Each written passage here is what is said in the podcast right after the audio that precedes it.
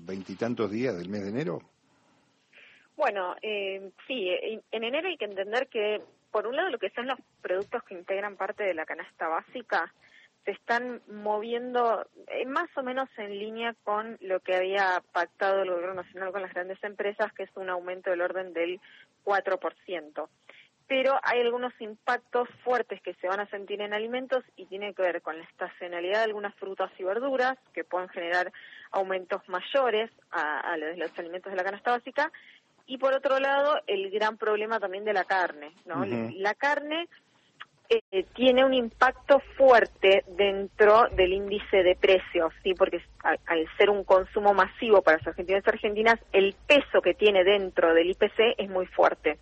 Lo que venía sucediendo en los últimos, me animo a decir, siete meses con la carne, es que había moderado muchísimo las uvas, o sea, no estábamos hablando de fuertes aumentos en el precio de la carne, por el contrario. ¿Qué es lo que está pasando? Bueno, principalmente es que la sequía está impactando muy fuerte en, los campos de toda la que es la zona, la zona ganadera, y eh, bueno, al no poder mantenerse los animales con la pastura o, con el feedlot, se estaban directamente enviando a faena. Entonces, está aumentando la oferta, la cantidad disponible, con una demanda que además no está tan pujante quizás en, en la carne. Eso hacía que los precios se mantengan eh, estables, ¿no? Eh, lo que pasa es que ahora están empezando a nuevamente tomar valor eh, los la, la, hacienda en el mercado de canuelas, aumentaron 30%, digamos, el ganado en pie en esta semana, ese 30% lo más probable es que se termine trasladando a precios del mostrador. Hay que ver si el total o solamente una parte. Flor, arrancó, perdóname, pero eh, eh, el año arrancó entonces con la verdura creciendo mucho más en comparación de los eh, aumentos que tuvo la carne, sí que los tuvo. en algún momento este, fue increíble ver ¿no? los precios que tenían los alimentos verduras frescas, sobre todo frutas, ¿no?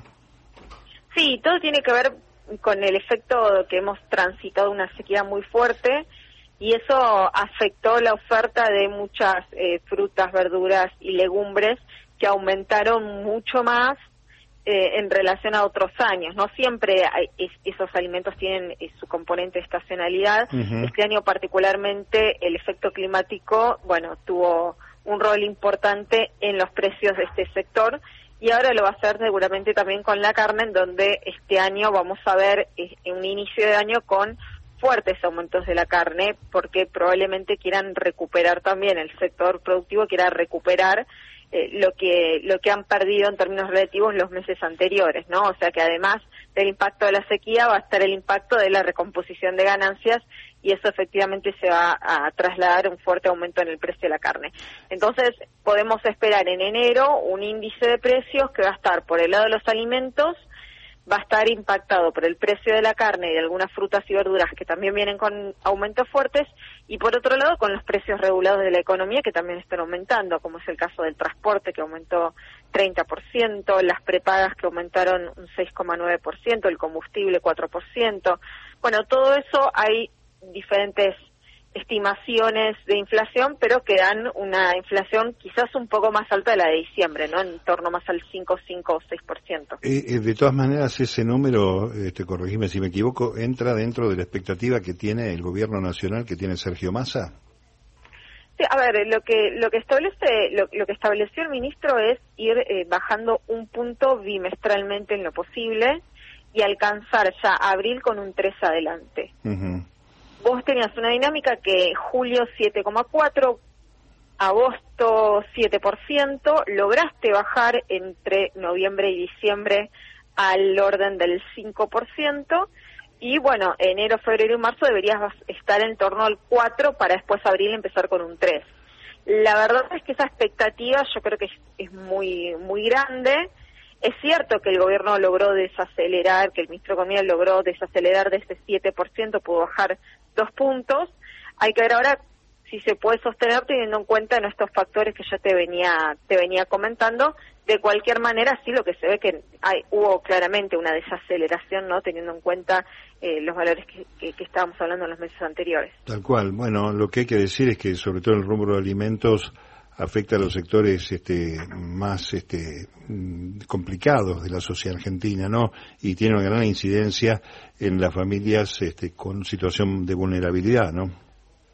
Sí, sí, el rubro de alimentos y bebidas tiene una particularidad y es que eh, todos los, los últimos tres meses estuvo quedando por debajo del promedio general de inflación. O sea, cuando la inflación en diciembre había sido, de, en noviembre había sido el 4,9%, alimentos y bebidas había sido del 3,3% y el mes pasado fue de 3,5.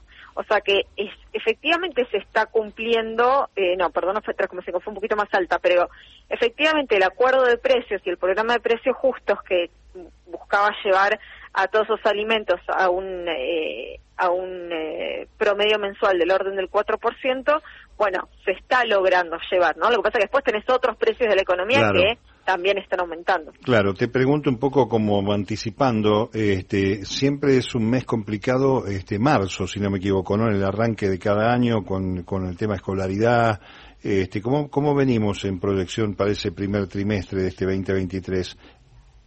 Sí, mira, eh, es, es importante, es cierto lo que vos decís, hay meses que tiene un componente de estacionalidad, como fue diciembre, que sin embargo, fíjate que no tuvo incrementos muy fuertes, marzo es otro componente también, pero de cualquier manera uno ve que todos los meses tienen su propia estacionalidad. Por ejemplo, en enero, probablemente cuando conozcamos el indicador, vamos a ver que todos los sectores relacionados con la temporada de verano, como ser hotelería y turismo, recreación y cultura, y probablemente también tengan un impacto en la aceleración de la inflación de ese mes. Marzo tenemos toda la temporada de inicio de clases, por ejemplo, o el componente de educación también, y eso va a repercutir, sí, pero también hay que ver qué herramientas toma el, el, Ministerio de Economía para evitar que, haya subas que estén por fuera de, eh, del rango de, de, aumentos que estableció el Gobierno Nacional, o sea, del rango del aumento del 4%, ¿no? Ahí va a ser importante ver si se relanza alguna canasta eh, escolar, eh, ver qué aumentos se autorizan en, en, las escuelas que tienen el subsidio público. Bueno, ahí va a haber va a haber que tener en cuenta varias cosas y también la discusión de las paritarias, ¿no? Porque marzo arranca esa discusión y hay que ver también eh, si los sindicatos se, se amoldan también a esta idea de una inflación en el orden del 4% mensual. Bueno, uno estima sobre todo los acuerdos del año pasado, algunos de ellos con alguna cláusula que, que se completa en este mes de enero, llegaron a empatarle a la inflación del 22, ¿no? Sí, hay hay una heterogeneidad muy grande, ¿no? En el mercado en el mercado de trabajo. Lo que nosotros observamos de acuerdo al índice de salarios que va a conocer INDEC es que tenés sectores, tanto el sector registrado público-privado, que siempre por detrás de la inflación, pero han logrado por lo menos eh, emparejar o, empatar ¿no? Eh, con, con, el índice de precios, sobre todo en los últimos meses, porque se logró desacelerar un poco el índice de precios. Sin embargo, el sector eh, no registrado, bueno, es el que más está perdiendo poder adquisitivo, más de 16, 17 puntos en relación a lo que era el año 2019. Bueno, esa realidad se va a mantener seguramente eh, este año, ¿no? Vamos a tener sectores que están dentro del trabajo registrado privado, que tienen buenas condiciones o posibilidades de, negociación de sus paritarias, que probablemente puedan empatar, o si la inflación modera, incluso lograr ganar algunos puntos de poder adquisitivo. Vamos a ver sectores que les va a costar muchísimo más y ahí va a ver cuál es la también la, política salarial del gobierno nacional, ¿no? Tal cual. Bueno, como siempre, muchas gracias al equipo del CEPA en tu nombre, Florencia. Muchas gracias por este contacto con la radio pública. ¿eh? Gracias a ustedes, que tengan buenas tardes. Gracias. Florencia Gutiérrez, analista económica del CEPA, el Centro de Estudios de Economía Política Argentina. Vamos a ver cómo, cómo arrancó el 23 en este mes de enero, que la semana que viene parece mentira, pero ya está terminando.